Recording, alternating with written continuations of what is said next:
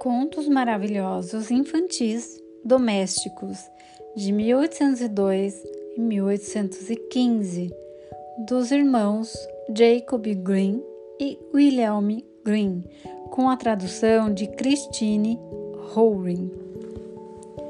A Senhora Howley era uma vez uma viúva que tinha duas filhas, uma bonita e aplicada e outra feia e preguiçosa Acontece que a viúva gostava mais da feia e preguiçosa, e a outra tinha de fazer todo o trabalho, sendo a própria gata borralheira da casa. Certo dia, a menina foi tirar água no poço, debruçou-se demais para puxar o balde e acabou caindo no fundo. Quando acordou e recuperou os sentidos, estava num lindo gramado com milhares de flores e o sol brilhava. Caminhou pelo gramado até se deparar com um forno repleto de pães. O pão gritou: Me tire daqui, me tire daqui, se não vou queimar, já estou assando faz tempo. A menina prontamente tirou o pão do forno e continuou caminhando até encontrar uma árvore carregada de maçãs que pediu a ela: Ei, me sacuda, me sacuda! Minhas maçãs estão todas maduras. Então ela sacudiu a árvore e as maçãs caíram como chuva, e ela não parou de sacudir até não restar mais nenhuma fruta na árvore. Depois seguiu adiante e acabou chegando numa casa onde morava uma velhinha dentuça que estava à porta. Temendo os dentes grandes da velhinha, ela quis fugir dali, mas a velha chamou: Não tenha medo, boa menina. Fique comigo e se fizer o serviço direitinho, você vai ser recompensada. Só tem de cuidar muito bem da minha cama e sacudir muito bem o cobertor para que as penas voem, porque aí neva na terra. Eu sou a senhora Rowley. Como a velha falou com carinho, a menina concordou e, e começou a trabalhar. Cuidava de tudo do jeito que a velha gostava e também sacudia o cobertor com força, e em troca levava uma vida tranquila. Nunca ouvia palavras duras e comia carne assada ou cozida diariamente.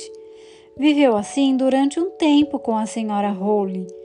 Quando começou a sentir tristeza em seu coração, e ainda que ele fosse mil vezes melhor do que sua casa, ela sentia saudades. Então disse a velha: Sinto saudade de casa e, apesar de passar muito bem aqui, não posso ficar por mais tempo. A senhora Holly disse: Você está certa, e como me serviu com tanta lealdade, vou levá-la para cima pessoalmente. Então, conduziu a menina pela mão até um enorme portão que se abriu. Assim que a menina passou por ele, uma pesada chuva de ouro caiu sobre ela e todo o ouro se prendeu em sua roupa, e ela ficou dourada dos pés à cabeça.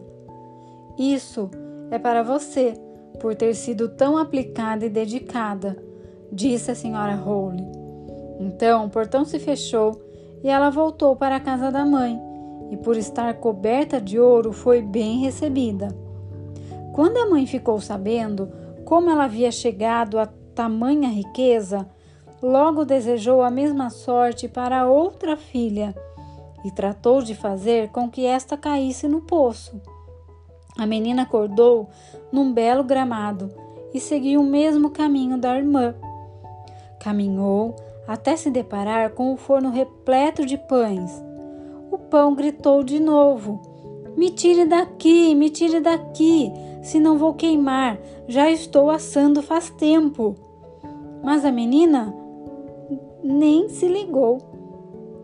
Se negou, dizendo: Não estou com a mínima vontade de me sujar. E foi embora. Logo chegou a macieira, que pediu: Ei, me sacuda, me sacuda, minhas maçãs estão todas maduras. E a menina respondeu: Nem pensar, não quero nenhuma maçã caindo na minha cabeça. E foi embora. Quando chegou à casa da senhora Rowley, ela não sentiu medo, porque já tinha ouvido falar de seus dentes grandes e logo se ofereceu para trabalhar. No primeiro dia, ela se esforçou e fez tudo que a senhora Rowley pediu. E quando a senhora Rowley dizia alguma coisa, ela pensava no ouro que iria ganhar. Mas, no segundo dia, ela já começou a preguiçar. No terceiro, mais ainda, e nem quis levantar cedo da cama. E arrumou muito mal a cama da senhora Rowley. Nem chegou a sacudir o cobertor para que as penas voassem. Um tempo se passou e a senhora Rowley se cansou e acabou dispensando a menina preguiçosa do serviço. A feiosa ficou bem satisfeita, pensando que agora viria tal chuva de ouro. Então, a senhora Rowley também a levou até o portão, mas quando ela o atravessou, não foi uma chuva de ouro que caiu sobre a cabeça dela, e sim um enorme caldeirão de piche. Este é o pagamento pelos seus serviços, disse a senhora Rowley e bateu a porta. A menina voltou para casa toda coberta de piche e não conseguiu removê-lo enquanto viveu.